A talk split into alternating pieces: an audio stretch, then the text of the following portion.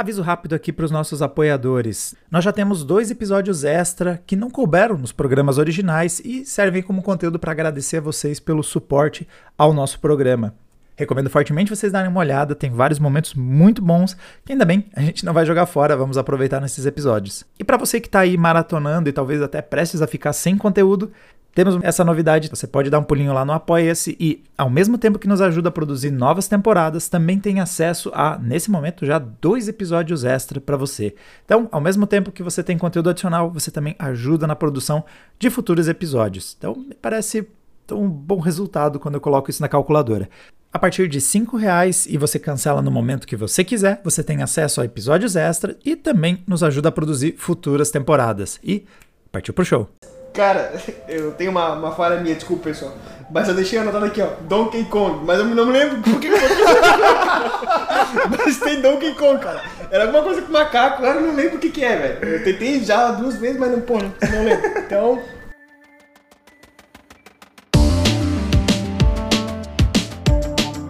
Esse é o Você Não Precisa Saber, um podcast de curiosidades para quem quer estar informado sobre as coisas que não precisava. Episódio número 3 As Gambiarras Culinárias do Sargento Gordon Chimsey. Então, como eu comentei com vocês, é, o meu fato curioso de, dessa semana aí foi baseado num livro que o meu primo tá morando na, na Dinamarca, o Franco, ele me, me recomendou. O nome do livro é Como Alimentar um Ditador, by Viktor Chablowski. Ele é polonês. Daí, cara, o que mais me chamou a atenção, assim, no filme, no, no, no livro, né? Eu já cheguei a ler alguns outros livros sobre ditadores e tal. Pensei que aquele cara fosse falar sobre as atrocidades e tal. Não, cara, o livro é centrado, é realmente em culinária. É a percepção dos cozinheiros que eles tinham, o que eles viveram e tudo mais, sobre os ditadores que eles estavam servindo, né?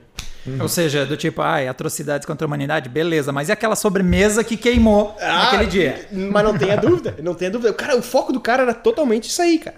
E, e outra, quando. Porque assim, esse, esse Vitor Chablowski, quando ele, ele foi entrevistar os caras, ele foi em loco lá, foi lá no Afeganistão, foi lá na, no, no Camboja, etc. Conversou com os caras. Uhum. E tem uns caras que não enxergam como um cara mal assim, até elogiam o ditador e tal, não sei o que, é um negócio meio doido, cara. Enfim, daí teve várias histórias, né? Várias histórias. Mas eu hoje eu vou trazer para vocês mais aqui, mais focado no Saddam Hussein, cara.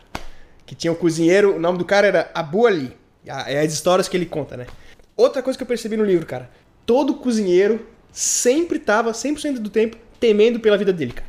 Ah, é verdade. Assim, a tua vida agora, assim, ó, é agradar esse cara, mano. Uhum. Senão, assim, ó, tu, tu, tu, tu pode morrer. Né? É, o cara queimou ali a sobremesa. Ah, mas ah, todo, já mundo era. já cozinha sob pressão, mas acho que quando o ditador é o cara que vai comer. Então, é agora, nível. o problema é o seguinte, cara. O é. Saddam Hussein era um fanfarrão, bicho. Ah, não. O Saddam ah. Hussein, olha só, cara. Ele disse que o primeiro trauma dele foi o seguinte, cara. Saddam Hussein fez um, fez um, um jantar para aqueles amigos dele, a socialite e tudo mais, os caras que eram muito ricos e tal, num barco que ele tinha, tá ligado? Uhum. Daí o Saddam foi lá e falou assim: não, falou pro cozinheiro dele. Engraçado, eles falavam diretamente um com o outro, assim, um negócio bem próximo, assim, como se fosse um amigo, sei lá. Ele falou assim: não, hoje tu não vai cozinhar. Hoje eu vou cozinhar para meus, cozin meus, meus convidados. Não. Daí o cara, ah, tá bom, né? Daí fizeram lá a comida, não lembro qual que era, qualquer, acho que era uma sopa de alguma coisa lá, não sei o quê que acontece? Daí, antes de servir pros convidados, ele ia lá e servia pro cozinheiro, né? Pra ver a reação dele, né? O que pera, aconteceu? Pera, pera, pera. Mano, pense o duelo de, de coisas. Porque, tipo, você ofender o ditador que fez uma comida ruim é um problema. Agora, você dizer que a comida é boa, aí os, as os, visitas dizendo que a comida é ruim, é. é outro problema. Tipo, que então, merda é essa? você então, se fudeu. Ó, tipo, é lose-lose. É. Só que, só que o, o Saddam leva for another level, entendeu? É. O que, que ele fez? Naquela época, mil... É, Acho que era início dos anos 2000 lá. É. Ele, ninguém nunca tinha comido molho tabasco lá. E ah. o Saddam ganhou de presente de um, de um outro cara convidado de estado lá pra ele um vidro de tabasco. Ah. Daí o Saddam sacaneou, cara. Pegou a receita, encheu de molho de tabasco, né? Vixe. E serviu para todo mundo, cara. Não. Daí, sim, não. E, e, assim, o cozinheiro, na hora que ele provou, cara. Porque o Saddam, eu vou contar outra história pra vocês, ele tem uma fama de cozinhar mal pra cacete, entendeu? daí na hora, isso foi a primeira vez, cara. E daí ele chegou e comeu assim dele puta merda, isso aqui vai matar os convidados, cara. Meu Deus, o que eu vou falar agora? Não sei o que, não sei o que. Daí enrolou, né? E o bicho foi sincerão, assim, tá Tipo, hum. porra, não dá pra comer isso aqui, cara. Não dá pra comer isso aqui, tá ligado? Daí o Saddam. E assim, ó. Os, esses caras, eles sabem o que eles estão fazendo, tá ligado? Daí é. ele fica com uma cara séria, assim. E começa a rir, tá ligado? Meu Deus do céu. e, o, e o que é mais curioso? Quando ele serviu isso aí, não, o, o, o Saddam não tava na frente dele, né? Era o, era o segurança, foi lá, levou o pratinho, ó, prova aí, porque o Saddam vai servir pros convidados. Uhum. Daí ele provou, falou que tava ruim, tudo mais. E daí o cara chegou e antes de sair, ele falou pro, pro segurança assim, porra, diz pro Saddam Hussein me dá 50 dinars, que é a, a moeda deles lá, né? Porque a comida tá ruim.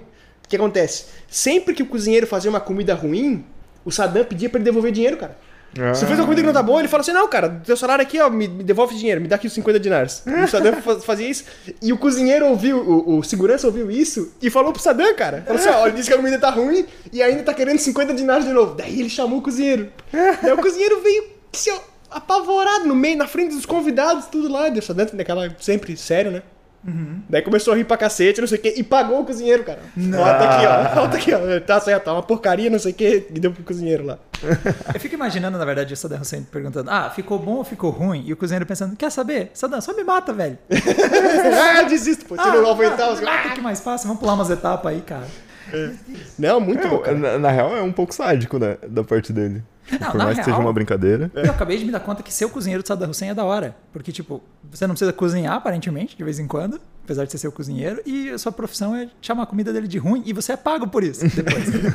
Mas assim, ó, esse negócio do Saddam de cozinhar, no exército lá, logo nos primeiros é, é, mandatos, digamos assim, né, do Saddam Hussein quando ele ia para os acampamentos, ficava mais próximo dos, do, do, dos soldados, ele gostava de cozinhar para os soldados. Só que esse cozinheiro sabia que ficava uma porcaria, né? Uhum. Eles adaptaram a panela, botaram o fundo mais alto, ah, né? E mais ah. reforçado para garantir que ele não ia queimar a comida, tá ligado? Ah. Era uma panela específica para saber fazer comida, cara. Mano, fica imaginando todos os utensílios adaptados ao Saddam Hussein. ele põe muito sal, aí eles reduzem o número de furos no esquema de soltar Sim. sal, tá ligado? Ah, a pimenta que ele põe é muito forte. Aí eles vão lá e metem água na pimenta para deixar ela mais diluída. Não, é full fanfarrão o Saddam, cara. E o Saddam, cara, pra tu ver, essa relação de proximidade entre ele e o cozinheiro era tão, tão próxima assim, que. Não sei se vocês lembram aquele vídeo quando o Saddam foi capturado, tiraram ele do buraco, não sei o uhum, quê. Uhum. Tinha uma uhum. palmeira perto. Uhum. Nessa palmeira tinha uma trouxinha de comida que o cozinheiro fez para ele. Então, mesmo quando ele estava exilado e fugindo, é. o segurança do Saddam e o lata ele e pegava a é. comida que ele fazia, né? Porque o cara que vai cozinhar pra ti, tu tem que ter extrema confiança no cara, né? Então ele não ia treinar outro cozinheiro. Ele imagina ele fugindo, ah, vou contratar um cozinheiro agora. Não, tá ligado? Aquele cara Sim. de confiança, então é o Abu ali que vai fazer minha comida. Uhum. E a trouxinha que tem no vídeo lá que mostra na palmeira lá é a, é que o Abu ali fez pra ele, cara. Eu imagino que Saddam Hussein também não devia pedir iFood, tá ligado? É. Porque assim, então, eu tenho a localização de Saddam Hussein, que ele acabou de pedir um pastelzão aqui. Não, cara, tem isso. E assim, ó, o Saddam Hussein, e outra coisa que ele fala, o Saddam Hussein, ele disse que ficou doente uma vez na vida. Hum. E nessa uma vez da vida, primeira vez, primeira coisa que fizeram, pegaram todo mundo da cozinha, botaram em lockdown na casa, prenderam eles lá porque tentativa de, de, de envenenamento, né? Diz sim, que era sim. muito comum, né?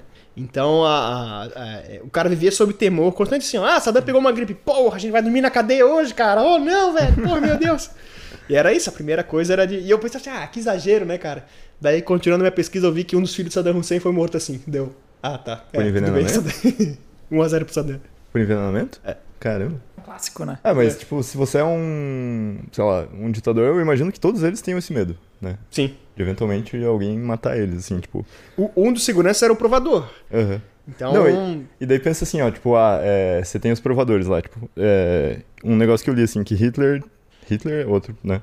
Te, é, também tinha muito medo de ser envenenado. Sim. Então, tipo, tinha um time de 15 pessoas que provavam a comida dele e se ninguém morresse em 45 minutos, daí ele ia lá e comia. Só que daí você vai, sempre vai comer uma comida fria, tá ligado? Ah. Tipo, ah, não, pô, alguém tem que provar. Daí, ah, beleza. Daqui a uma hora eu como. Porra. E assim surgiu a invenção do micro-ondas, cara. Pode ser. E daí, outra coisa do, do Saddam, cara, que, que chamou atenção é assim, ó.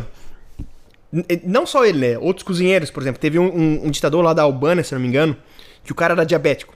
Então, assim, ó, a vida do, do, do, do cozinheiro dele no início era, porra, preciso fazer uma receita que dê essa ideia do doce pra ele, porque o cara, se tu tirar o doce do cara, o bicho vai virar um diabo, eu vou morrer, cara.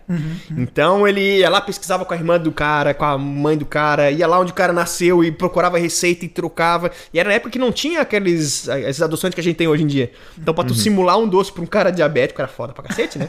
e ele tinha toda, porra, eu esqueci então, é Roxa, H-O-X-A, se não me engano, o nome do, do ditador lá. Ele tinha uma dieta super restrita, assim, ele pode ter só tantas calorias por dia. Então esse cozinheiro que eu vi era o cara que era mais científico, digamos assim, cara. Pegava tabela nutricional e não sei o que, e via quanto que ele pode dar pro ditador. Ah, ele tá muito irritado, então vou botar um pouquinho desse negócio que parece doce, etc. Lá assim, não, vou morrer, tá ligado? Só. Imagina todo o equilíbrio de uma nação tá em cima na dosagem de açúcar Tá e na vendo, cara? dieta de um ditador. Sim, cara, esses caras mereciam medalha, velho. Imagina, cara. Porra, o, o Saddam ficou puto lá e bombardeou tudo lá. Acho que o cozinheiro tava dormindo, cara. Não, não- não entregou a comida direito, velho. E, e esse cara do Saddam, é engraçado, ele tinha. Ele. ele o cara manipulava as memórias de Saddam, assim, porque quando o Saddam tava muito irritado, etc., a tática dele era fazer a comida que o Saddam comia quando era pequeno. Que era uma sopa de caramba. peixe gatã, que é, um- é o peixe mais gorduroso que eles têm lá. Eles botam uma camada de peixe na panela, botam um monte de vegetal, peixe na gana, blá, blá, blá, blá, blá. uma comida até aí normal, né? Que ele fazia pra agradar o Saddam, e o Saddam gostava, né? Mas ele falou que vai uva passas. Daí Eu entendi por que, que ele é um ditador, né, cara? Porra, o cara gostar de uva passa, ele não, os caras se odeiam muito, cara. Não, não tem Isso como é, dar certo. isso é um desvio de caráter, entendeu? Não, essa aí, porra, pelo amor de Deus, cara. Isso é massacrar curdos. É. e, e, e, cara, tinha, tinha muito ditador lá, assim. Tinha. O- nessas do Idi Amin, no livro, tinha alguma coisa sobre a questão dele de rolar em boatos de que ele era canibal? Aham. Então, Ah, tem sim. Pera, aí Sim. é complicado ser cozinheiro de um cara desse, Bizarro, entendeu? é bizarro. no relato do livro, ele fala que o cozinheiro quase chorou quando ele começou a falar sobre isso. Cara. Mas, e como eu te falei, a percepção, ele defendeu o cara. Não, é um absurdo. Primeiro que. Primeiro, ele se defendeu. Eu nunca serviria carne humana, não sei o que, não sei o que. Ah, não, não, é. Entendeu? É. Mas o cozinheiro diz que é boato, os caras dizem que é boato. Aham. Entendeu? É que, tipo, do que eu vi, assim, era não necessariamente que os cozinheiros faziam a comida dele, tipo, sei lá, Sim. quando ele. Ah, uma coisa mais. É, tipo, é um negócio que ele mesmo, é, sei lá, matou alguém e consumia, tá ligado? Mais nesse sentido. Não, mas é, é, o cozinheiro ele foi bem enfático em defender assim. O cara ficou, e ficou até meio ofendido assim. Não, jamais eu faria isso, não sei o quê. O tom de Não, e. né, Cozinhar pessoas eu nunca fiz e fica péssimo com alho. fora que é um negócio que no final é. Ah, esses boatos sempre existem, né? Sim. E, e esse. E, não- e normalmente não é nem a pior parte do currículo dessas pessoas. Sim, sim. É o brinde. Mas, Agora- se você for pensar que ele exigiu que todo mundo fosse circuncisado, pode ter alguma coisa aí. Não, não, não, não, não, Diogo. Vou continuar por essa linha de raciocínio, entendeu? Temos Sopa uns petiscos hoje que Pô, que- que- os que cozinheiros tudo mancando e os caras comendo lá uns petisquinhos assim. Ah, Não faça isso tá louco. Mas agora, agora te falar, não sei se tu chegou a ver alguma coisa, mas o Idi Amin, ele era meio voyeur, cara. Depois que teve esse, esse episódio de castrar todo mundo, o pessoal começou a perceber assim, ó, porra, o que ele manda é lei, cara. É melhor tu fazer, porque ele era um cara extremamente violento. Não, peraí, castrar? Não, castrar não, perdão, perdão. É, não, é circuncisar, Tá circuncisar. começando a ficar pior. Per- é, perdão. Tá, a outra coisa que eu lembrei do Idi Amin, cara. O, o momento maior de terror do cozinheiro dele, cara, foi o seguinte. Uma vez ele estava fazendo um jantar lá no palácio, e o Idi Amin, ele tinha alguns filhos, né? Um dos filhos dele começou a passar muito mal. Uma dor no coração, assim, ó, parecendo infarto. Primeira coisa que fizeram, pegaram os cozinheiros lá, pá, pá, e esse Idi Amin, ele era violento. Ele andava com uma pistola e ameaçando todo mundo, eu vou matar vocês, eu vou matar vocês. Esse negócio bem agressivo. O que que o Otonde fez? Pegou o guri, botou embaixo do braço, fugiu, entrou no hospital, é, pegou no carro, entrou, foi pro hospital, foi lá, deixou a criança no atendimento, daí ligou pro, pro, pro palácio e falou assim, ó, levei ele no atendimento, não, foi tu, foi tu que matou ele, não sei o que, eu vou matar todo mundo. Esse, o, o Idi Amin, no fim das contas, cara, era um peido atravessado. Não, não, não, não. não. Isso, isso não pode ser um Deus. diagnóstico. Cara, é peido atravessado. Gases, o né? médico fala no livro assim, olha, ele tá, ele tá. Ele fala breaking wind, né? O bicho tá, tá peidando. E ele vai ficar peidando mais um tempinho aqui, mas tá tudo bem com ele. Porque tem a- o colo transverso aqui do, do intestino. Quando ele tá muito distendido, ele aperta o coração aqui. Então, é uma dor que parece infarto, cara. Você sabe o coração- quanto a segunda explicação tua foi muito mais convincente que a primeira, né? a tua primeira parte foi peido atravessado. Agora você começou a falar partes de corpo Ah, que não tem certeza se se, eu não te, se eu não conseguir te vender com peito atravessado, porra, pelo amor de Deus. e daí aconteceu? Depois desse episódio, o cara, o cara foi lá, trouxe a criança de volta, né? E o Idi Amin tava, quando ele chegou lá no, no palácio, tinha um dos cozinheiros, ajudantes lá, sobre a mira da arma, o bicho quase matando ele. Ele, cara. Parece que ele atirou e errou. Ou atirou perto do cara só pra assustar de tão puto que ele tava, tá ligado? Tá. Mas, daquele dia em diante, sempre quando o Idi Amin vinha o cozinheiro, ele começava a imitar barulho de peido e rir. Ah. Lembra que legal? Como se fosse uma piada. E o cara branco, branco, gelado assim. Essa aqui eu treinei bastante, até pra inclusive conseguir falar. Vocês estão ligados no Gurbanguly Berdimuhamedov? Não faço ideia. Não me faça, Medov é russo? não me faça, quase. E não, me, Chechênia. e não me faça falar de novo. Eu não sei se acerto duas vezes o nome dele. Uzbequistão. Quase. Tá chegando. É o Zão. Turcomenistão. Turcomenistão. Ah, sabia. Mano, é- o bicho é. Tá junto ali com o Saddam Hussein, do- desses líderes bastante, bastante excêntricos. E ele tem vários, cara. O bicho é pirado em cavalo, que é um símbolo do Turcomenistão. Ele tem um cavalo muito bonito e, tipo, é um cavalo muito bonito. Eu não ligo pra cavalo, mas não tenho como não dizer que o cavalo do Turcomenistão não é bonito. Ele é um cavalo muito bonito. Mas ele tem, tipo, a sala dele é toda decorada de cavalo. A cadeira tem decoração de cavalo, a mesa tem decoração de cavalo, com quadro de cavalo, mesa com uma decoração em forma de cavalo. Tipo, ele é meio incômodo o quanto ele gosta de cavalo. Você, tipo, pensa que ele assiste My Little Pony. e não do jeito que você gostaria de que fosse assistido. Mas a- o que eu achei dos hobbies dele é ele é muito louco por Cavalo. recordes do Guinness. Então a capital dele tem muitos recordes do Guinness e bicicleta. Ele é o ditador pirado nas bikes. Ele é loucaço em bike. Tem cena dele, tipo assim, como todo ditador faz parte do manual ser o viril, né? Todo ditador precisa ser aquele cara. Então tem, tem vídeo dele eh, na frente do, do ministério dele, levantando uma barra, fazendo barra na frente, enquanto os ministros dele aplaudem. Só que é só uma barra, cara, sério. Você olha pra aquela barra, você tem certeza que ela não pesa 2 quilos, mas ele tá lá tipo, e todo mundo aplaudindo. E tem cenas dele operando armas, inclusive em cima da bicicleta. É muito ridículo. Ele tá tipo num, num local de, de treino de tiro, aí vem ele com a bike, aí piu, atirando nos alvos. E, e, cara, eu recomendo vocês verem o vídeo, porque a edição, nitidamente, ele não acertou os tiros. Porque a edição é, ele pedala, aí close na arma atirando, close no alvo sendo atingido, volta pra ele, tá ligado? Ah, pode dizer que ele pegava assoprar assim. sabe, sabe aquela cena que não é um único shot, é várias edições pra acontecer? Sim. E, e tem momentos em que ele junta os seus hobbies. Então, vários dos recordes dele no Guinness é ele coisa ele de tem bike. recordes. Ele tem recordes, o Turcomenistão tem recordes, é, mas Meu ele Deus. tem, ele tem recordes, por exemplo, ah, a maior aula sobre ah, andar de bicicleta é do Turcomenistão, maior número de pessoas fazendo parte dessa aula, maior...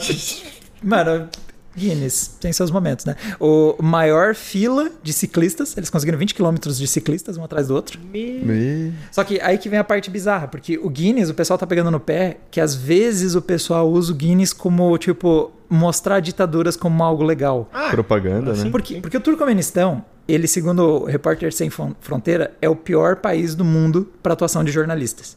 Hum. Quero lembrar que faz parte desse ranking Rússia, Coreia do Norte, ou seja, o Turcomenistão tancou a Coreia do Norte em ser pior com jornalistas. Caramba. E então tem esse lado, obviamente, sinistro das ditaduras, mas nesses recordes eles se vendem como um lugar maneiro. Olha só, o ditador fez todo mundo fazer uma fila de ciclistas, entendeu? É, soa como uma propaganda positiva. Propaganda, pô. Não, e- Né? mas só que daí ele fez todo. Tipo. Não é um negócio que talvez as pessoas quisessem ter feito, tá ligado? Assim, ó, tem, tem 20 mil ciclistas e 21 mil cara com rifle, assim, ó, vai, pedala, pedala! Porra, que, que tenso, Tenso. cara. É, tem uma, uma fila de 20 km de, de bicicletas com tanques do lado. É? Tá louco. Esse negócio de propaganda, eu lembrei agora. No livro ele, ele trata um episódio, não sei se vocês lembram, que foi bem midiático, assim, que o, o Saddam atravessou um rio nadando. Parece que a mídia tava falando assim, pô, Saddam tá velho pra cacete, daqui a pouco ele morre, não sei o que. Daí ele ficou sabendo disso, chamou a imprensa inteira, tirou a camisa lá e nadou num rio. Tá ligado? Daí o cozinheiro falando, não, é verdade, é verdade, é verdade, não sei o que, não sei o que. A mídia acusou de, não, o Saddam tinha uma plataforma embaixo que levava ele, não sei o que. Deu, porra, não duvido, né, cara? sei lá, né, o Saddamzinho. Ele usou essa justificativa pra falar assim, ele só ficou doente uma vez na vida. Eu quase morri, mas ele só ficou uma vez na vida doente, cara. Saddamzinho é bom. O, o, o Berdi Muhamedov, ele tem até uma cena, porque ele também aparece na TV local tocando instrumentos. Mas é uma cena em que ele tá tocando um teclado, daquele ângulo que você não vê a mão. tem uma hora que ele pega uma guitarra, mano. Ele vai meter o solo brabo. Na hora que ele vira pra começar a dar o solo, sobe gelo seco. Bem na região dos braços dele. Cara, é impagável. É tipo, é tudo tão visivelmente maquiado das edições que é muito engraçado. O cara pega, nossa, agora vem o solo brabo. Agora meu ditador vai mandar ver nesse solo e aí sobe o gelo seco. E começa a tocar a Child of Mine. É Aqueles. Mesmo que o pessoal faz da- das danças do Elvis, que daí eles tiram todo o som e botam como se fosse o ambiente, daí fica. O barulho de sapateado, aqui. é isso aí, cara. Corta ele, gelo seco, tá ele assim, ó. Tá tocando nada com nada. E os caras botam o som no fundo assim, um. Tá louco, cara. Ai, cara, porra. Deve ser louco ser ditador. Nada perto de ser cozinheiro dele. É. Um dos cozinheiros do Stalin era avô do Putin. Que? Muito louco isso, né? Que volta! Achievement Unlocked. O, Nossa! Tipo, ó, um, é, é, um dos, um dos cozinheiros pessoais do Stalin era o Spiridon Putin. Ó. Avô de Vladimir Putin. Bizarro, né? Caramba! é, Kim Jong-il? Você chegou a ler alguma coisa? Não. Deixa eu me localizar porque são tudo meio parecido. Tem Kim Jong-un, Kim Jong-il, Kim Não, Jong... Kim Jong-il é o filho do Kim Jong-un. pai do Kim Jong-un. Tá. Não, pera. Isso. É o- Kim Jong-il é o pai do Kim Jong-un, que é o atual. Ah, então. Que é o Kim Jong gordinho. Que é o tal Isso. É o. Rechonchundinho. Isso, Isso. isso, isso, é. Tá. É, Curiosidade bizarra. É, tipo, existem reports, Aham. Há, rela- que há relatos. há relatos, há relatos. Ah. Que é outro jeito de falar que deve ser mentira, mas conta igual, Diogo. Cara, esse, é, desse outro livro, tudo parece muito boato, Sim. assim, É. querendo falar. Mas é, há relatos de que ele tinha um time é, grande de mulheres tá. que selecionavam todos os grãos de arroz que ele comia. E Caralho. eles tinham que ser todos iguais em tamanho, formato e cor. Factível. Não. Pô, é, ô, é. Quanto tempo ele levava pra comer? Não, não, não. Porque eu daí acho que- depois ele não, ia comer. Não, porque. Isso é antes de cozinhar, né? Você não Não, escolhe beleza, um arroz mas- depois de cozido. Mas é que se eles precisam fazer o arroz homogêneo, você parte do pressuposto que depois, quando o Kim Jong-il vai comer, ele vai checar, porque Não, é aparentemente incomoda ele. É que, é que nem o feijão, pô. Tu faz antes, entendeu? Antes de cozinhar. Ele, ele, etc, elas botavam todos os, os grãozinhos de arroz ali na régua, sei lá. Eu- Beleza, só esses estão aptos pra ir pra ali. panela, tá ligado? Não, é, e também às vezes não é nem que ele verifica depois, né? É só eu acho que eu saber que ele tem esse poder, assim. Mano, eu acho que elas. Oh, certeza, essas minas podiam meter de vários tamanhos que eu duvido que ele ia checar. Provável, provável. Tipo, imagina o cara lá medindo os arroz. Mas assim. quem vai Arriscar. arriscar? Cacete, cara, não duvido, cara. Tinha algum motivo pra isso? Ou era só. Eu não. Não minha consegui nem pesquisa não foi tão a fundo. Não, sem contar que esses países, normalmente não é que a pesquisa não foi tão a fundo. A pesquisa não consegue ir mais fundo que isso.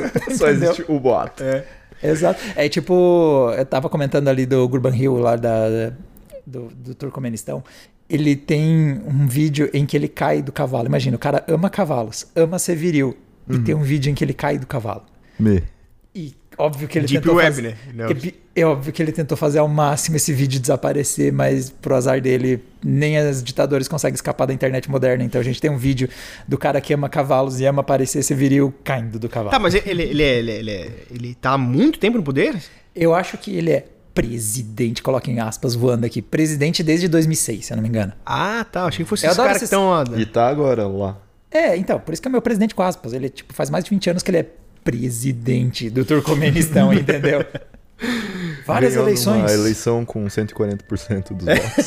Exato, exato. Um por- O meu adversário teve 1% dos votos, né? Quer dizer, na eleição póstuma ele morreu, mas. In memoriam, tá ligado? In memoriam, né? Segundo lugar, in memoriam.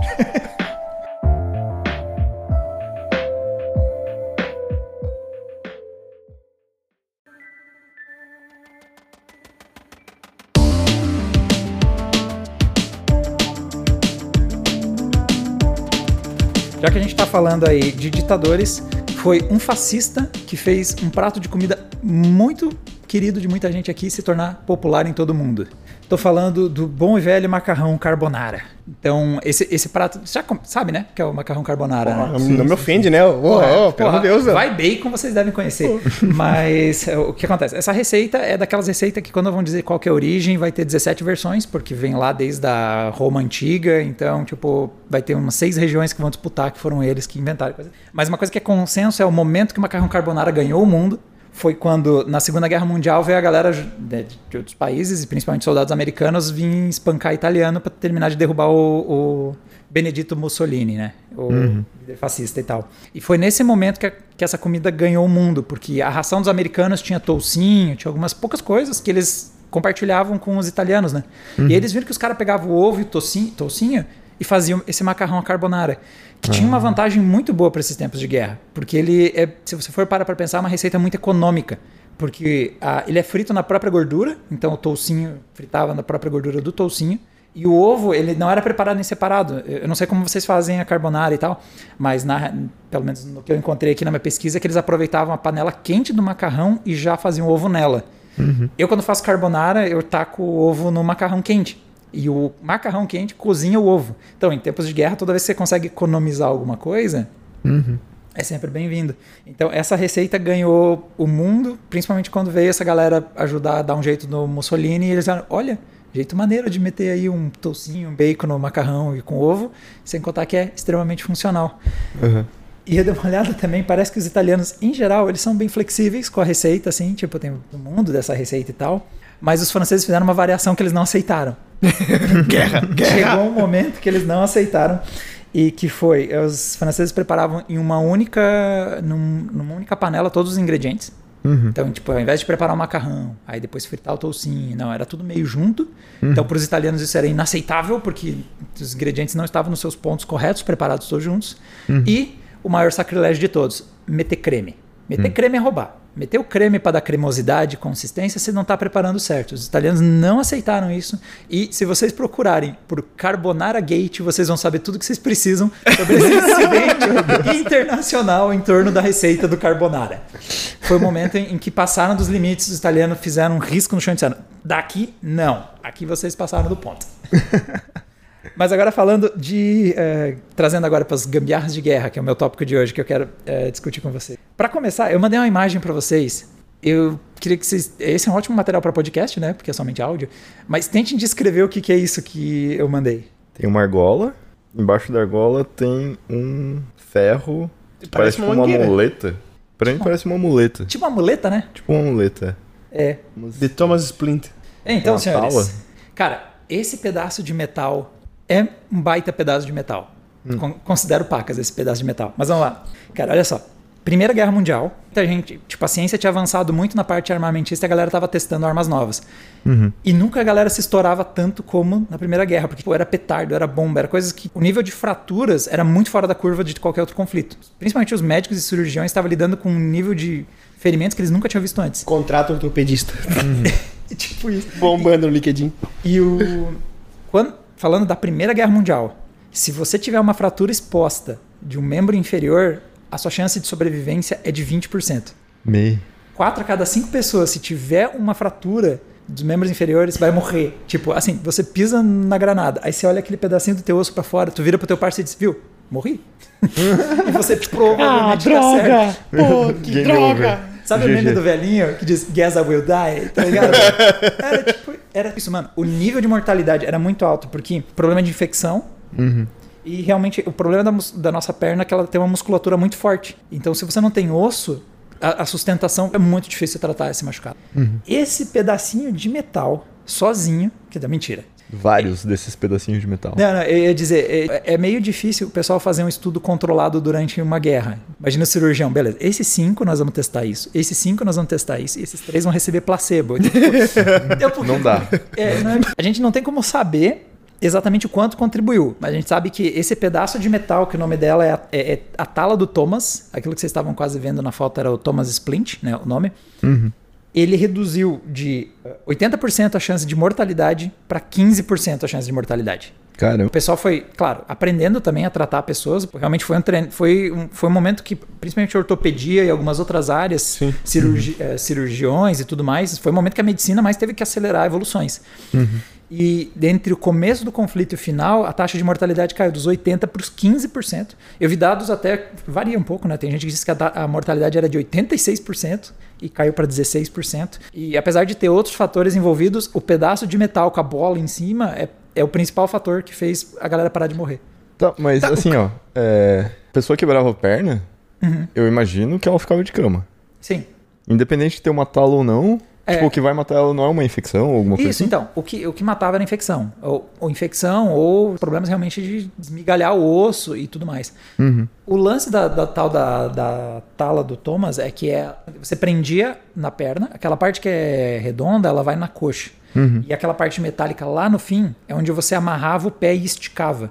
Só Uhum. de você esticar o pé, você já ajudava a reposicionar a perna. Ah, tá. Ah, eu tá, olhei tá. ali, eu tava imaginando que fosse, sei lá, tipo uma, uma, uma prótese. O cara botava Não, aqui não, aquele não. pé, eles moldavam ali aquele metal. Não, o Ah, então procedimento era, é- era procedimental, então era pra ajudar. É, você enfiava a perna dentro daquele círculo. Pra ajudar a deixar o osso no lugar certo. Isso, e puxava a ponta do pé da pessoa naquela outra extremidade. Por isso Entendi. que ela parece uma muleta. Porque Aham. realmente é para você enfiar a perna dentro dela e esticar. E quando você estica a perna, já reposiciona várias partes de coisa no lugar. Sim. E aí o, o truque é, além de você ter essa, esse reposicionamento da perna que vai ajudar muito, ela vai. É, ela é aberta. Então quer dizer que se você precisar fazer a limpeza e desinfecção, Sim. tá acessível. Sim. E o terceiro fator que era determinante é você conseguia pôr essa tala muito rápido e mover a pessoa. Porque daí a perna dela tá imobilizada e você conseguia mover ela, eh, diferente de tipo uma pessoa com a perna esmigalhada sendo levada pra lá e pra cá com a perna tipo todo molengona.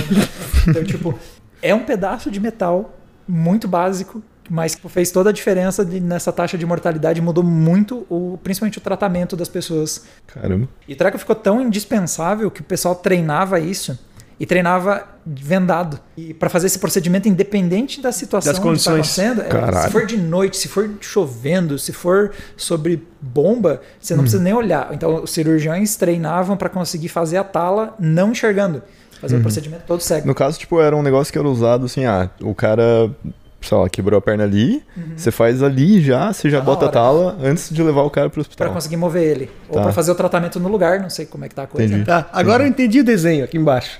Eu tava assim, ó, pô, que nada a ver, cara. Tem um sarcófago desenhado ali embaixo. Não parece sarcófago, cara. Pô, nada a ver, cara.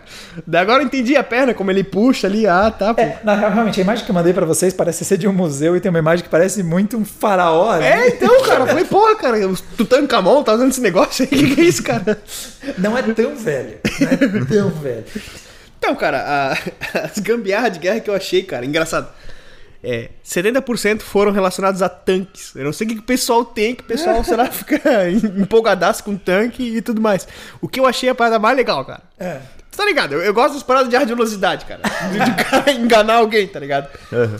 Os tanques soviéticos, quando eles estavam batendo de frente com o exército alemão, o exército alemão era, era, era muito superior nos tanques que eles tinham. Os Panzer, não sei o que, o escambau.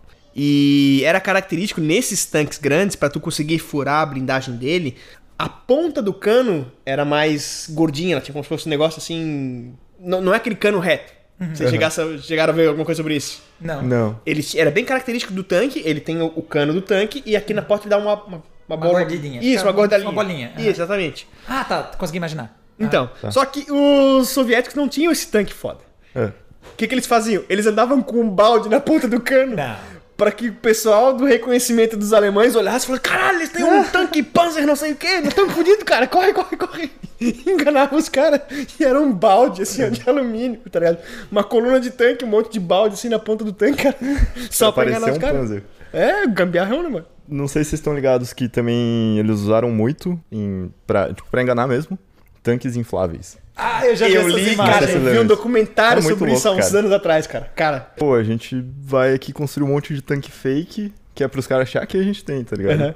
The Ghost Army. É eu já vi, é isso. muito engraçado os caras que daí você vê os soldados andando. Parece uma procissão, assim, tipo um carnaval, tá ligado? Que os caras andando com umas estruturazinhas, são uns estofados em forma de tanque. É, cara, e isso aí é a pontinha do iceberg, cara. Eu, eu lembro desse documentário do Ghost Army que era assim, ó. é, o pessoal americano que foi draftado pra essa, pra essa unidade era pessoal de, de, de artes, cara. Pessoal que tava fazendo faculdade de artes, de sonoplastia, de negócio assim. Daí os caras, pô, o que a gente vai fazer lá? Não sei o quê. Daí tiveram essa ideia, né? Uhum. E assim, ó. Os caras tiveram que estudar o negócio mesmo. A paleta de cor que ia aparecer pra um, um avião numa certa iluminação tal que tá lá em cima pra convencer ele que é o mesmo tom do tanque. Então tinha um estudo por trás disso aí. É, Uhum. Os caras faziam assim, ó, a- o decoy, né? é, De forma que realmente tu jurava que era, sabe, um, um A tanque isca. de cima, exatamente. Digamos assim, a... É, exatamente. E assim, ó, outra coisa que esse Ghost, é, The Ghost Army, eu não sei se é Ghost Division ou Ghost Army, não lembro agora.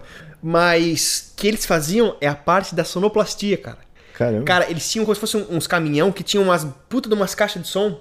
Então, por exemplo, quando eles estavam querendo atravessar um rio, que era clássico isso, você tem que atravessar a, a ponte, né? Pra tu manter a linha de suprimento viva lá.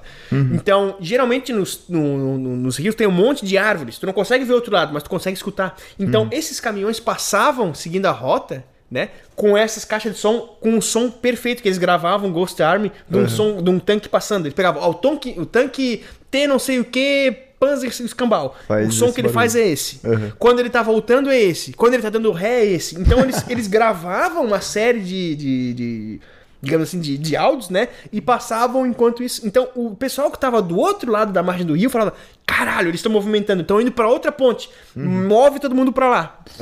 E faziam isso, cara. Não, e nesse sentido aí também teve é uma bem famosa, Operação Fortitude, não sei se vocês estão ligados. Não. Não. Na Segunda Guerra. Ah. Foi na Inglaterra que eles, eles criaram exércitos falsos em dois pontos, eu acho que era um no norte, é na... o país ao norte é a Escócia. Escócia, isso. Um na Escócia e um no sul. Não sei se nem se era em Gales, mas que era pra para espiões, espiões e reconhecimento alemão acharem que eles iam estar atacando ou no sul, em é, eu acho que é Paz de Calais, ou no norte, na Noruega. E isso tudo para esconder o que eles realmente estavam fazendo, que era a excursão do dia D, da Normandia. Ah. Eles tinham um exército, tipo um acampamento fake Aham. no sul, um acampamento fake no norte, e eles davam informações também para espiões duplos, né, que Sim. que eles tinham convertido espiões, Pra passar essas informações pro Reich, Sim. pra eles acharem que ah não, então eles vão atacar lá. Não, não, então eles vão atacar lá. E no final esconder que eles Sim. estavam todos indo pra Normandia. E e vocês estão ligados que isso é uma, é uma- Existe uma ciência que é, acho que é mil, de, é, mil, mil dex, mil dex, que é Military Deception. Tem uma ciência toda só pra isso, cara. É muito loucura, cara. E esse Ghost, esse, esse Ghost Army, essa divisão, cara, porra, minha favorita, cara. Meu Deus do céu, cara. Os caras fizeram umas paradas muito massa, muito massa, muito louco. Uma que eles fizeram é o seguinte: quando eles já estavam né, no continente europeu ali, os, os americanos, tinha cidades que estavam controladas pelos americanos e um pouco distante já tinha os alemães, né? Então tinha bastante alemão que era que, que era do regime do Reich e passava informação, espião e etc, né? O que, que eles faziam, esse, esse Ghost Army ainda? Eles andavam pela cidade com distintivos falsos, como se fosse a terceira divisão de tanques, a terceira divisão antiaérea, pra que, e, e causavam bagunça na cidade pra que esses, esse pessoal fosse reportar pro Reich, porra, um cara veio aqui e fez isso, fez aquilo, não sei o quê. O que, que eles faziam? Eles iam no bar, roubavam os barril de chopp, ficavam na frente de todo mundo mostrando os distintivos falsos e etc aqui, sabe? E tomando chopp. Daí o cara do bar ficava puto, ligava lá pro, pro, sei lá, pro agente lá, falava assim, seguinte, eu tenho uns caras aqui, ele tem uma insígnia assim, assim, assado e etc, e os caras roubaram meu chopp. E era tudo falso, entendeu? Daí os, daí os alemães falaram, porra, já chegaram na minha cidade, cara, meu Deus, que droga. E na verdade não, cara, era só uns caras formados em artes, roubando chopp, tomando ali, ó, super apavorado, cara. E esse teu sistema de som aí, eu só fiquei imaginando que essas divisões aí com as caixinhas de som imitando tanque, no fundo, no fundo, é o precursor do sistema de som de aniversário. Todo mundo sabe que foi na guerra que criaram aqueles carros de som. Carro de som. Olá, Marco, hoje é o seu dia. Aí o cara desce do Uno vermelho assim, solta foguete. Pá, pá, pá, pá, pum. Feliz aniversário, feliz. Porra. Não, daí acaba a guerra, né, velho? Não, não quero viver no mundo assim, velho. Marcão que é fã então das ardilosidades de baixo custo. Cara, eu peguei muita coisa bizarra da Guerra do Vietnã. Eu não sei se vocês chegaram a pesquisar alguma coisa, mas, Ana, é que assim, primeiro, é um conflito muito desigual, porque é os Estados Unidos a maior potência militar do mundo e o Vietnã lutando com o que tem ao alcance das mãos, basicamente, né? Os Vietcongs fazendo de tripa coração. E, cara, assim, um dos grandes problemas da guerra do Vietnã foi os americanos até tentaram aquela estratégia romana de jogar sal na terra e declarar paz, né? Tipo, os caras queimaram o país inteiro em napalm. Mas não adianta, eles não conseguiam achar os Vietcongs, que se escondiam muito bem e tudo mais. Então, uma das tentativas de localizar os Vietcongs foi cheirando eles. Ah, eu vi essa. Eu vi, vi essa. eu vi. Cara, ó, o nome dos equipamentos é o XM2 e depois teve uma evolução o XM3. Era um dispositivo para detectar amônia e carbono, a mistura que normalmente a gente produz com secretões naturais, né? Sim. Suar, mijar. é. Isso, respirar. Excreções em geral. O corpo humano produz esses dois materiais. Então era um cheirador gigante, era um baita aspiradorzão, que inclusive era acoplado na frente de uma M16, era tipo um mochilão, que vinha um tubo que parecia um aspirador ligado na ponta de uma M16, e aí o cara ia lá. e aí- Não, e sabe, sabe o que é o pior? Cara, tinha tanto problema no equipamento. Tanto problema. Que pô, é muito. Dá pra entender porque que não ajudou muito. Primeiro, hum. o sistema era bastante sensível. Então ele detectava as pessoas que estavam operando ele. Sim. Então, às vezes ele apitava e era a pessoa que estava operando. o cara sozinho no meio da selva. Oh, meu Deus, estou cercado. Meu Deus, tem gente pra todo lado. então. O cara aponta que... pro céu e tem gente, tá ligado? o, o cara que tinha que usar isso tinha que ser o, o primeiro da fila. Uhum em favor do vento. Porque se, o vento, se o vento empurrasse o cheiro do esquadrão atrás dele, o treco podia detectar. Uhum. Como vocês imaginam, aspiradores fazem barulho, então ele tinha que ir na frente, sozinho, fazendo barulho. Imagina os como na escondido, de repente, no meio do nada escuro. Cara... é, o, cara, o cara veio faxinar o Vietcong, Vietnã, tá ligado? Aspirando o chão. Cara, porra, mano, domingo, domingo, você tá aí fazendo faxina, mano, sete da manhã. Não, cara, ô, tá Desliga tá essa porra. E aí, como eu disse, é, é excrementos humanos, né? Que é respiração, suor e urina. E aí, o que que os, como é que os Vietcong resolveram o problema? Ou a mesma solução que a galera usa nos estádios, mano. Sacola de mijo, taca numa árvore e o sensor não sim, vai detectar a pessoa. Sim, sim. Tipo, imagina, uma, uma árvore toda mijada, o sensor detectava sempre ela. Então, tipo, você largava essa, essa bolsa de mijo numa árvore, ia pro outro lado e o sensor te perdia. E, na verdade, a guerra do Vietnã foi bem nojenta em geral, nesse sentido de uso de excrementos humanos. Uhum. Porque, primeiro, os, os Vietcongs usavam excrementos humanos nas armadilhas para aumentar a chance de infecção, o que. Uhum. E, mas... Mano, você já viu uma foto dessas armadilhas? Nossa, Nossa cara, senhora. é um buraco cheio de estaca. É horrível. É, uh. é, é, bem nojento. Mas vocês chegaram a ver do, dos cagão radar? Hã? Do, Os do quê? Cagões radar. Não. Então, o treco se chama. Cadê? Deixa eu... Cagões radar. É, Só eles, eles, eles ganharam o apelido de Dog Do e são tipo. É cocô de cachorro. Uhum. É visual de cocô de cachorro. vou mandar para vocês um. Hum, pra vocês verem.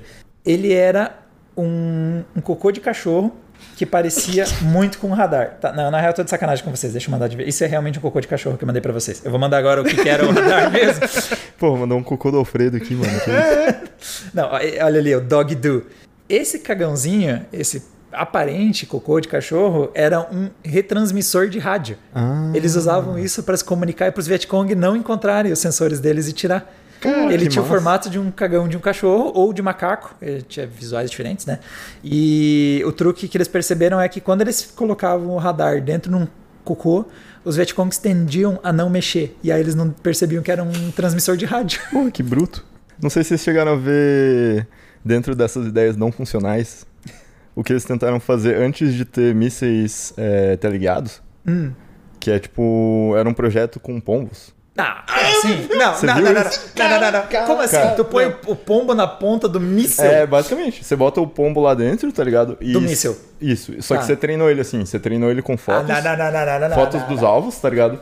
E ao mesmo tempo que você treinou ele com fotos dos alvos, você treinou ele pra ele dar bicadinhas, tipo, num, em pontos pra ele, tipo, ir direcionando. E essa era a ideia, tá ligado? Essa era a ideia deles, assim. Tipo, o pombo metia um mais pra esquerda. É, e, é tipo, é, o pombo olhava ali, tipo, via lá o negócio e daí bicava assim, mais pra direita, mais pra esquerda, mais pra cima, mais pra baixo. Tá, e ele morria e, no processo? É, ele com certeza ia morrer no processo. Não era nem, re, não era nem reutilizável. Mas ele foi treinado pra isso. Essa é a vida ah, dele. Tá. É um pombo kamikaze. Ah, projeto Pigeon, dá uma olhada depois, cara. Dá uma olhada, cara. Muito louco, cara. Quando os caras não tinham radar, etc., eles treinavam o pombo uhum. pra sair do lugar e até sei lá, andou não sei quantos quilômetros, daí tinha uma câmera no peito do pombo e tinha um alvo com uma cor específica lá. Ele, uhum. ele sabia que quando ele chegava no, em cima do alvo tal, ele tinha que apertar no, no botão preto. daí tirava uma foto, tá ligado? Daí o pombo tava lá voando. Tá tirava as fotos e voltava, tá ligado? E funcionou, cara. Tirava uma fotinha, ganhava é, um milho. É, deu. exatamente, porra. Porra, pombo, pombo radar, cara. Eu vou fazer a citação aqui Lá vem, Mas assim, ó, a fonte eu tirei do, do, do, do, Furico, porque eu procurei em tudo quanto é. Eu lembro de ter escutado essa história. Eu lembro que foi um velhinho que, que contou. Uhum. Eu lembro. Alguém me contou essa história, eu falei assim, ó, caralho, que parada massa. Daí depois eu procurei e fui pro. Não, vou ter que procurar isso aqui no, no, no, no YouTube, alguma coisa. Eu não achei lugar nenhum. Nem uhum. com os termos que eu sei, alguma coisa parecida. É, eu acho uhum. que a gente pode incluir a categoria É mentira, mas é maneiro. a gente não faz ideia. Encaixou, encaixou. É isso aí. É o MMs aí. É, encaixou. E é, é melhor ainda se eu te falar que foi usado pelos brasileiros na Segunda Ah, Guerra. É, cara, BR, BR, cara, nós somos foda. A lá. ideia é o seguinte, vocês já ouviram falar na marreca? Não. Então, A mulher do marreco, eu vou me obrigar a fazer essa a piada. marreca é o seguinte, quando tu tá, sei lá, num, tá numa uma, uma- uma região fronteiriça, tá trocando tiro com os caras lá, porra, trocar tiro é munição, né, cara? Naquela época os caras com M1, Garand e não sei o que, mas tu não tinha umas metralhadoras cheias de pente, etc, como tu vê no John Wick da vida aí, né? Cada munição, cara, bem pensada, né? Então o que os caras faziam? Quando eles estavam querendo evitar que o inimigo avançasse, eles tinham um dispositivo que tinha uma manivelinha. Que quando tu girava, ele fazia o barulho exato do rifle deles. Pá, Então, quem tava do outro lado fazia, caralho, velho, eles estão cheios de munição. Estão atirando volta, até agora. Volta. E os brasileirinhos na trincheira ali, ó. Pá, pá, pá, pá, pá, pá, pá, pá, girando esse negócio pra enganar os caras, velho. Nossa, mas faz todo sentido, na real. É, claro que faz. Faz, faz é, todo sentido. Faz. Tu sabe qual foi o maior problema do, dessa, da Ghost Army, desses infláveis, do pessoal fazer ele, ele, ele parecer real? Não. Qual foi o maior problema? Não foi manter a ponta do tanque ereta. Como assim? Por causa que o tanque tem aquela tem Sim. a, a coisa, né? E era muito difícil eles manter pressão alta o suficiente pra manter isso aqui ereto, sempre ficava meio assim, ó. Meia bomba. Meia bomba. Daí eles tinham problemas com isso, tá ligado? Chega o, chega o pombo pra reportar, né? Com as fotos dele. Ó, Olha, meia bomba aqui. é, então, os Tem, tem um tanques estão tanque vindo. ali, mas ele é meio broxa. Tanque pau mole. Ele, Falando- parece, ele parece meio chateado. Nunca Porque tinha que, aconteceu. ser, tinha, que ser, fact- tinha que ser parecido, né, cara? Sim, sim. Daí tu Não, mas- um tanque com a... Não, mas a gente sabe que a propaganda dos, dos fascínoras e ditadores ia dizer: não, não, não, com os meus tanques nunca aconteceu. É a primeira vez.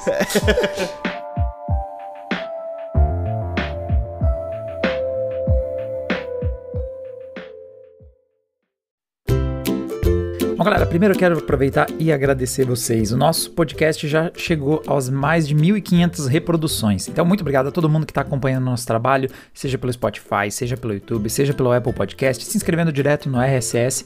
E especialmente um obrigado a todo mundo que compartilhou esse conteúdo e ajudou a gente a alcançar mais pessoas. E vamos para a leitura de alguns dos comentários que rolaram depois da publicação do podcast. O Luiz Enge 138 lá no Twitter disse: Como assim vocês não falaram do aerólito e nem do Red Hot? Então, começando pelo aerólito, a gente já achou que estava sendo bastante preciso em falar de meteorito, meteoroide, e meteorito e meteoro e tudo mais. É, Tem mais classificações, gente. Então, dentro de um meteorito, você pode é, separar ele se ele for de origem rochosa, ele é um aerólito. Se ele for do tipo metálico, ele é chamado de siderito. E acredite se quiser também tem uma classificação quando ele é meio que parte metálico, parte rochoso, daí ele é um siderólito. É, pois é. E com isso tá resolvido, Luiz. Ah, e outra menção aqui, o Red Hat. Ah, originalmente o podcast é que eu vou editando, mas sim, a gente discutiu cores de chapéus. Chapéus, chapéus. Na versão, no material bruto, tem a gente falando sobre as diferentes cores de chapéus. E aí você tem lá o chapéu branco, o chapéu verde, o chapéu vermelho, o chapéu azul. A gente chegou a ter essa discussão ah, na gravação bruta, mas por questão de duração acabou saindo na edição final. A gente não comenta sobre isso. Outra correção foi feita não nos comentários, na verdade foi feita em tempo real. Tá, desculpa. Meteoro da Paixão é do Luan, Sant... do Luan Santana. Pois é, o Diogo até tentou me avisar, mas isso não me impediu de sumariamente continuar errando ao longo de todas as outras citações ao longo de todo o podcast. Então, a música Meteoro não é de Michel Teló, fica o aviso, é na verdade de Luan Santana. O que importa é, como disse aqui o Henrique Vinícius lá no Twitter, disse nada melhor que errar com tanta convicção que faz até os outros duvidarem se você tá errado mesmo. Mas não é do Michel Teló essa música. Fiquem tranquilos. E agora a última correção, na verdade não é uma correção, é mais um complemento mesmo. Quando o Marco mencionou o carrossel mais antigo em funcionamento ainda, ele se referia ali ao carrossel de Hanau, que fica na Alemanha. E para quem ficou preocupado com a notícia de que a maior parte dos cavalinhos haviam sido roubados, fica tranquilo que eles foram recuperados. Então, realmente, 12 dos 16 cavalos foram roubados, mas atualmente ele está restaurado e está em operação. Ele é de 1780 e ele é tão velho que inicialmente ele foi sim projetado para ser puxado por pessoas. O Darley Rodrigues comentou aqui que a série que a gente chegou a falar era NCIS, que é uma série que ele gostava bastante, mas ele, mesmo tendo gostado da série, admite o quanto foi bizarra aquela cena. Ele diz mais aquela parte foi além da compreensão. Procurem. Two Idiots, One Keyboard, e sim, é uma cena bastante surreal. Último comentário, o Anderson Nicolau diz aqui, bom demais, já tô ansioso pelo episódio número 3. Obrigado pelo elogio e espero que seu pedido aí está sendo atendido nesse exato momento. E ele disse, é claro, quero collabs.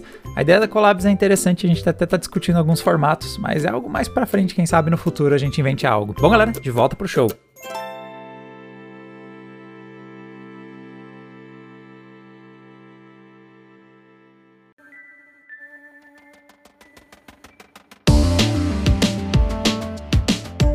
Tá, a gente tá falando aqui de guerra, né?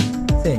Guerra, sei lá, entre humanos e tal, mas vocês já ouviram falar de guerra entre macacos? tipo gangues assim? Tipo é, um filme? Tipo, guerra. Não, não, não o Planeta dos Guerra dos Macacos. Macacos. Não, Planeta dos macacos. Mas é, é que é o. Se não me engano, é a única vez, única documentada que existe de uma guerra entre chimpanzés. Tá. Foi em. Deixa eu ver, 1974. Não, não apenas é a única documentada, como é antiga ainda. Sim, sim, e ela durou quatro anos. Quatro Tá, anos pera, de guerra entre macacos, mano. Não, me É. diz que os macacos estavam pegando os pombos, homem-bomba. É a Guerra dos Chimpanzés de Gombe. Ela durou quatro anos e ela começou assim, tipo, tinha um grupo de macacos lá, tinha vários grupos, né, tipo, mas pensa em três territórios principais, assim, tinha os Cazaquela e daí, deixa eu Cara, ver as facções têm nome. Eles têm nome, é, os territórios, né, deles têm nome. Eu acho que era Cazaquela. Brigaram por religião, território. Você é protestante safado, sai daqui. É, cadê, cadê, cadê?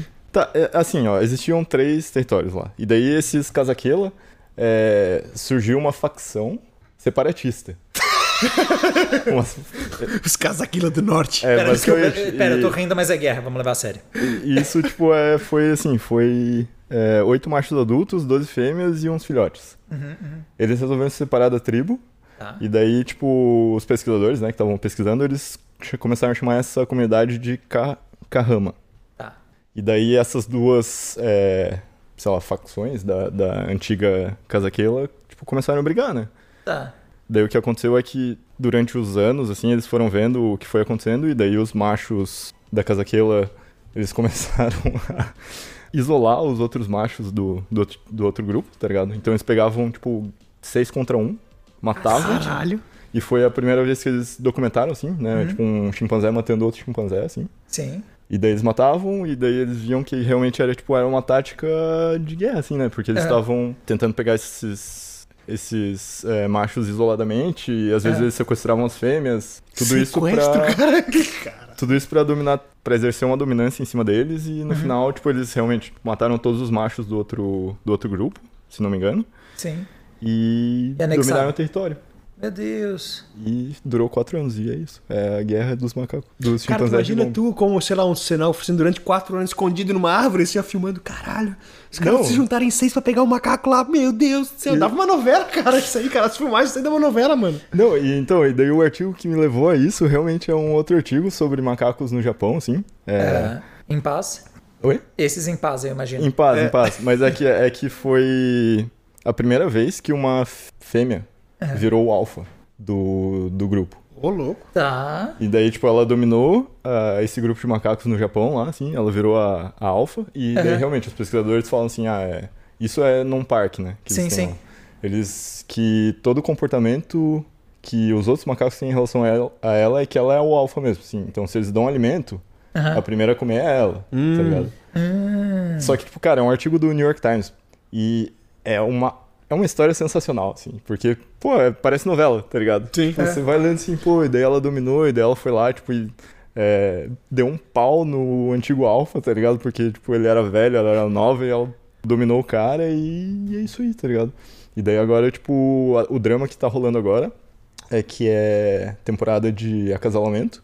Uhum. E daí ela tá num triângulo amoroso ali que Ah, isso é muito novela, Pode cara. ser Isso- que o outro macho que ela meio que tá Corteja, digamos cortejando, assim. é, Aham. que meio que não quer ela, eventualmente talvez ele vira o alfa, assim, tá ligado? Mas ela é a dominante do grupo. Cara, Como tem que esperar sair a adaptação do Netflix pra isso aí, cara. Mano, é alta história. altas- va- Vale a pena a leitura.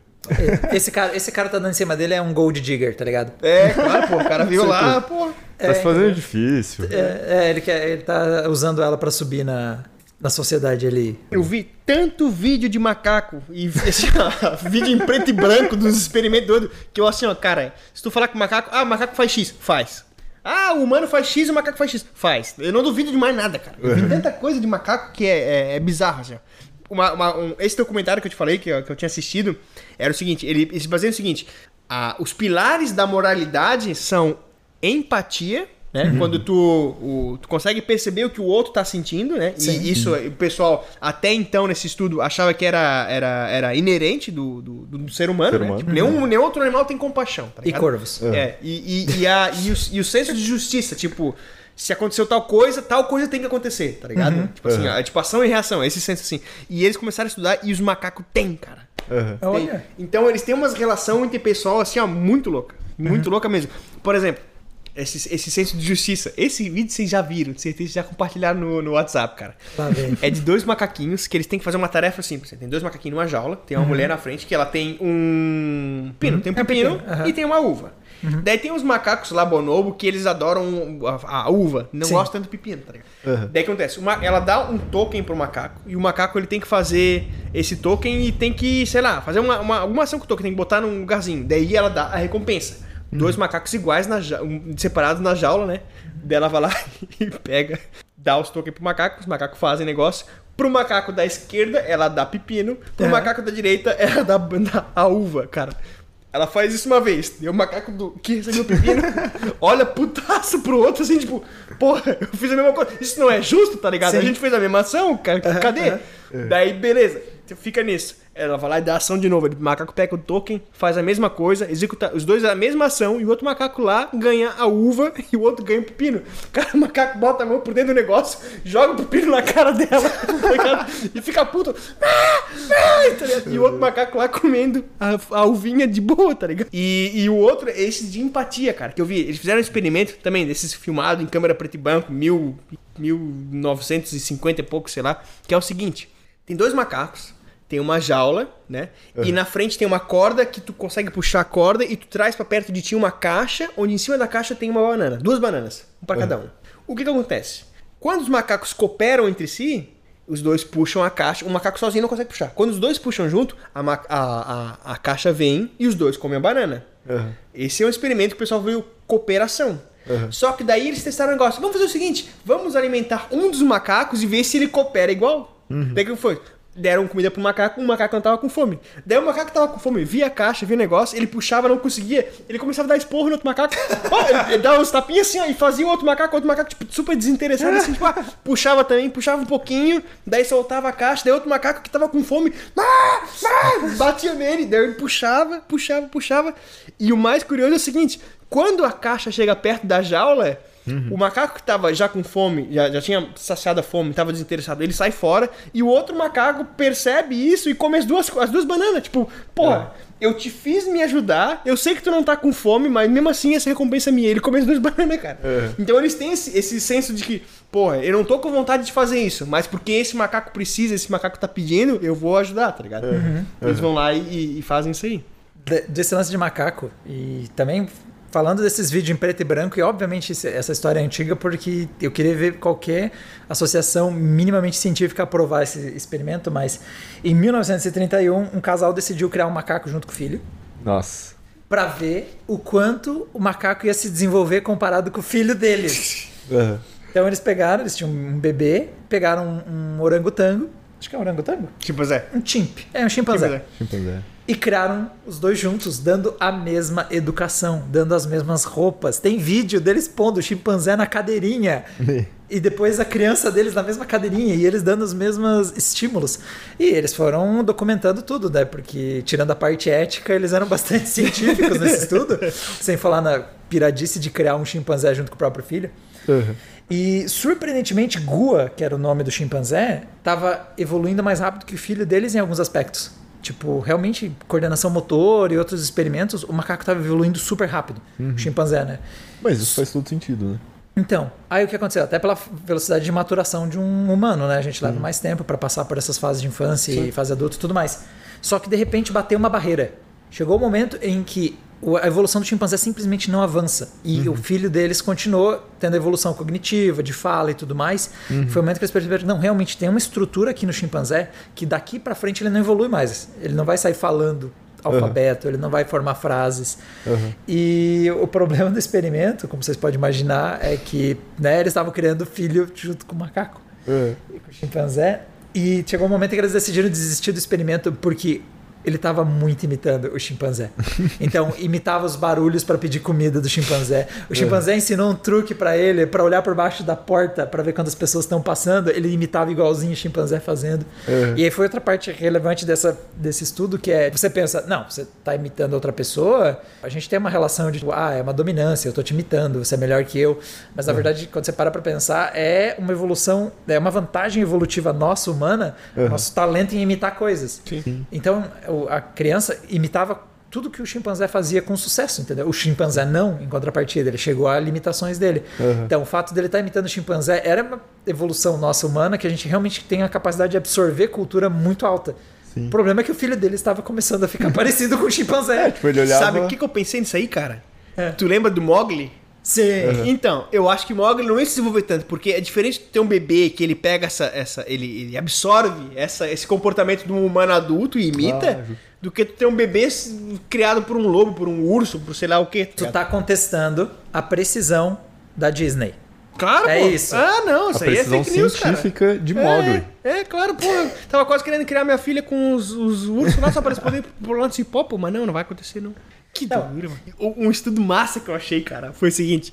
Eles, eles provaram que o macaco ele, ele consegue entender o valor de coisas unitárias. Tipo, o macaco ele consegue fazer trade, consegue fazer. Como é que é? Trocas? Trocas, trocas, uhum. trocas. Ele entende o Isso, o valor de coisas valor. que, que se tu olhasse por si só do, do, meio físico, assim, sei lá, sei lá, é um toquinho de madeira. Isso não tem valor nenhum. Uhum. Mas porque ele tem uma inscrição tal, com uma cor tal, ele vale tal coisa. Então ele consegue uhum. predizer o que ele vai conseguir, o que, o que as pessoas estão pensando que vão te entregar. Tipo, uhum. se eu aparecer com esse token verde para ele, eu sei que o cara vai me entregar uma banana. Sim. Ele espera me entregar uma banana. E ele compreender como a outra pessoa entende é uma parada que até então só se achava que era humano, entendeu? Uhum. Uhum. Daí que eles fizeram um, um, um, estudo, cara. Muito engraçado. Tinha dois, de novo, dois macacos separados na jaula. E quando um macaco que pegava uns tokens, ele pegava um token azul, é, vermelho ou verde. Quando ele pegava um token vermelho, só ele recebia comida. Quando ele pegava um token verde, os dois recebiam comidas. Tá. O macaco que estava na jaula separada começou a perceber que ele ganhava comida baseado no comportamento do outro. Sim. O que, que aconteceu? Ele começou a interagir com o macaco pedir, tá ligado? Pedir assim para Daí o macaco vendo isso, eles perceberam. Quando o macaco que estava isolado pedia para ele, ô, oh, pô, me ajuda aqui! Ele pegava, ele tendia a pegar mais o token verde e alimentar os dois. Sim. Quando o macaco isolado, ficava agressivo, começava a pegar água e cuspir nele. Ele fazia questão de pegar mais o toque vermelho para deixar outro macaco passando fome, cara. Meu Deus. Meu Deus. Olha que loucura, cara. Macaco vingativo, cara. Nossa. E eles, aparentemente, o macaco já consegue fazer day trade, então, né? Porque o conceito básico de subir Cara, e descer... eu tenho uma história Cara, que não, não é de macaco. É, eu sempre suspeitei que minhas escolhas em investimentos o macaco conseguiria também. Né? Então. Não, se, não se sinta mal, cara. Eu vou trazer uma história para vocês agora muito arrombada, velho. Já ouviram falar no Mr. Gox, com 2x no final? G-O-X-X? Não. Cara, é um hamster. Olha só. Um cara, dois alemães, acho que, é, acho que é alemão. Ai, pegaram, é, fizeram assim, ó. Seguinte, cara. Vamos, vamos testar ali a autoridade para ver se a gente consegue bater as médias do mercado, os benchmarks do mercado. Eles pegaram um hamster, tá ligado? E assim, ó, nessa gaiolinha do hamster é o escritório dele. Toda vez que ele passa na portinha, ele automaticamente faz uma notificação e avisa no tweet assim, ó, Mr. Gox começou uma sessão de trading, tá ligado? Daí as pessoas abrem a câmera e ficam vendo o que, que, que o, o hamster tá fazendo. Como é que funciona a, o, o, decision making dele? É. Quando ele gira na roda, a roda é como se fosse um, uma spinning wheel, assim, tem vários ativos ali, vários papéis, várias ações para tu comprar, né? Onde para, pum, é aquela ação que ele decidiu. Depois disso, na frente da rodinha tem dois túneis. Vender e comprar, Daí, por onde ele passar ali, ele dá o tick, ele avisa no, na, no, no Twitter: Mr. Gox comprou tantas unidades da ação que parou na rodinha e tal, não sei o quê. Pasmem, esse cara bateu tudo quanto é índice que tem, mano. Meu Deus. Bateu é, é, é, valorização de Bitcoin, bateu o, o SP500. Cara, daí. Absurdo, cara. Absurdo. Aquele, aquele ratinho é um deus, velho. tá, tá operando melhor que tu, cara. Melhor que o gerente do banco, velho. Eu tenho certeza. Como é que pode, cara? Mas o cara prova só que é quão caótico é, né? Exatamente, cara. Exatamente, exatamente. Que louco. Eu pensei que esse Mr. Gox ele entrava, aí ele abria o jornal, via como é que tava o mercado internacional. Eles deixavam Analisando. passando lá os, as notícias numa Ah, é. TVzinha pra ele. Falando desse lance de machos alfa que você estava falando antes, ou fêmeas alfa, aparentemente, ah, eu acho que e, talvez o estudo, mas aqui só eu, é, conjectura minha, mas talvez a gente, talvez vocês concordem comigo, talvez o estudo mais influente e errado do mundo tenha a ver com isso. Porque, tipo, já tá na cultura pop o conceito do macho alfa. Principalmente aquele conceito do cara que é, ah, é dominante, Viril. é agressivo, ele busca o que ele quer, ele tá num carro de alta potência, entendeu? Ele pega as minas e tudo mais. Então, muito desse papo foi inspirado numa pesquisa com lobos. E o cara que fez a pesquisa já pediu para pararem de mencionar essa pesquisa, porque ela tá errada. Uhum. Ele já pediu para a publicadora parar de republicar o estudo, Uhum. porque ele é totalmente impreciso. Então, a, a treta começou porque o que ele tinha identificado naquela pesquisa é que existiria um macho que exerceria uma função dominante sobre os demais da matilha, alcateia. Alcaté. Alcateia. Então, o problema é, o estudo foi feito em um ambiente de cativeiro. Os lobos não estavam soltos, eles não estavam no ambiente natural. E eles não estavam agindo como eles naturalmente agem. Então, o próprio autor diz, mano, a gente já evoluiu muito dessa pesquisa e a gente já viu que em ambientes naturais Uhum. isso não acontece. A gente observou algo que não acontece na realidade. Uhum. E pare de fazer referência, então, a esse macho alfa usando o meu estudo de lobos, porque não é, ele tá errado, entendeu? Uhum. E, e isso é tão influente que eu tava jogando o Pokémon Arceus Uhum. e tem os Pokémon Alpha. Uhum. É muito in- intrínseco Tipo, da é um nossa cultura. Que já tá tão enraizado, né? Que é, e, e como é que vocês imaginam que é o Pokémon Alpha? Ele É é, maior, maior, maior. mais poderoso. Exato, exato o contexto dessa ideia do Alpha, Uhum. que vem desse estudo de lobos, que não é como lobos funcionam. As É. posições são muito mais fluidas e não é isso, tem um dominante. Uhum. E para piorar, o termo alfa de verdade, tipo, a primeira influência dele não é nesse estudo de lobos, porque a cultura popular baralhou tudo, Uhum. mas é entre frangos. Meu Deus. Frangalho alfa. Frangalho. É o alfa hen, que é né, tipo o, a ave alfa, Uhum. e era uma fêmea. Assim como você estava falando do macaco, só que, pelo que eu entendi, não é natural que seja uma fêmea que exerça a É. posição de dominância. Isso. Eu achei, inclusive, uma pesquisa sobre o tal do macho alfa e ver se isso faz sentido nas relações humanas. Então, é uma pesquisa que usou de referência. eh, era apresentado para um grupo de mulheres, dois homens, e o texto trazia um conjunto de adjetivos. E os estudiosos separaram os adjetivos dependendo de características, alguns puxando porque seria o que no nosso imaginário é o alfa, e outras que puxam porque a gente normalmente assume como ser o não alfa ali. O, o- qual que é o oposto do alfa? Beta? eu acho? O beta? É o beta? Tá. Então os beta aí, Ah, basicamente. Qualquer outra letra daí. né? É, É, se bem que nesses tutorial de BuzzFeed tem os ômega, tem os. Tem, tem a. Atualmente, eu acho que o ômega é acima de alfa, né? É. Tem uma história Sério? assim. Ah, eu, eu não sei. É bem palha. Não, É o ômega é, o ômega. É porque é, é uma cultura muito bizarra. É tipo Mano, horóscopo, assim. É, ele é, é, é, você é de ômega, você é de libras, dá na mesma.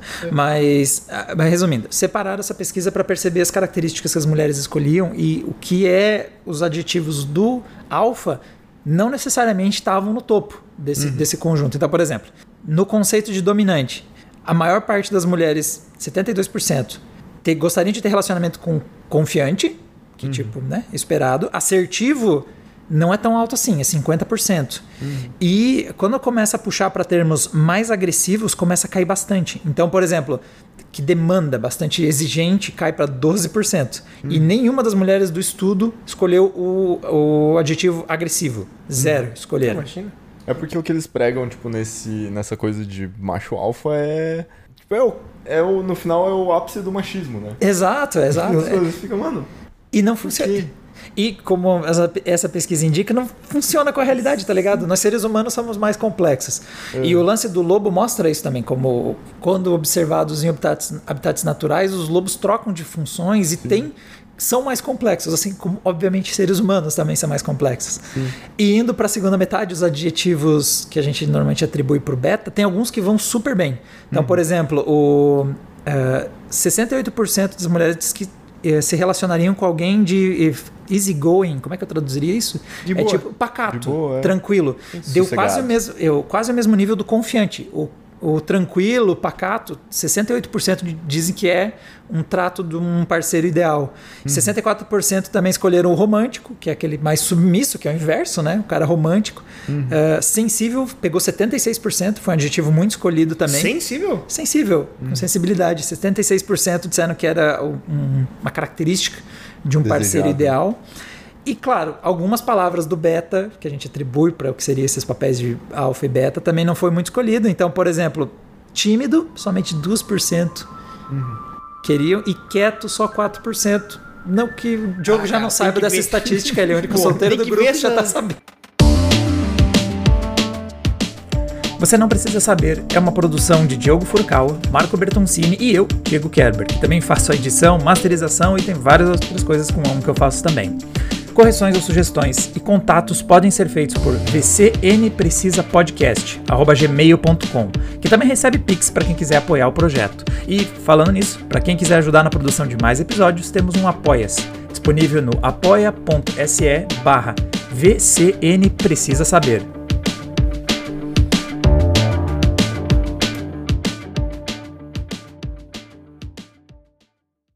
Lá você imagina alguém lá falando assim pra ele. Ô, a tua.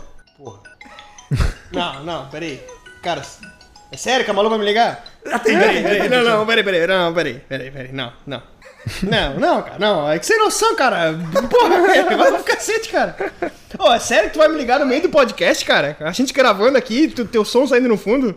Sério? Claro, é, não. E o Diego tava dando uma aula aqui sobre uma, uma muleta específica aqui, tu vai lá e. Tu, tu, tu, tu, tu, tu, tu, tu. Tocou no meio do pet.